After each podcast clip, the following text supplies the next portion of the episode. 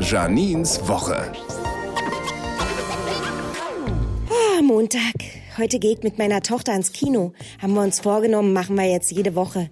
Die Kleine hatte ja wegen Corona gar keine Ahnung mehr, was Kino eigentlich ist. Als ich mit ihr vor einer Woche das erste Mal wieder da war, hat sie gefragt, Mama, muss man sich hier anschnallen? Am Mittwoch ist der Tag für Leute, die gern Dinge vor sich herschieben. Der Kämpfe gegen die Prokrastination Tag. Ja, ja, mach ich irgendwann. Ernsthaft, manchmal habe ich so gar keinen Bock auf unangenehme Sachen, dass mir jede Menge Dinge einfallen, die schöner sind. Das Abflussloch im Waschbeck mit einer Zahnbürste reinigen oder meine Socken nach Anzahl der Löcher ordnen.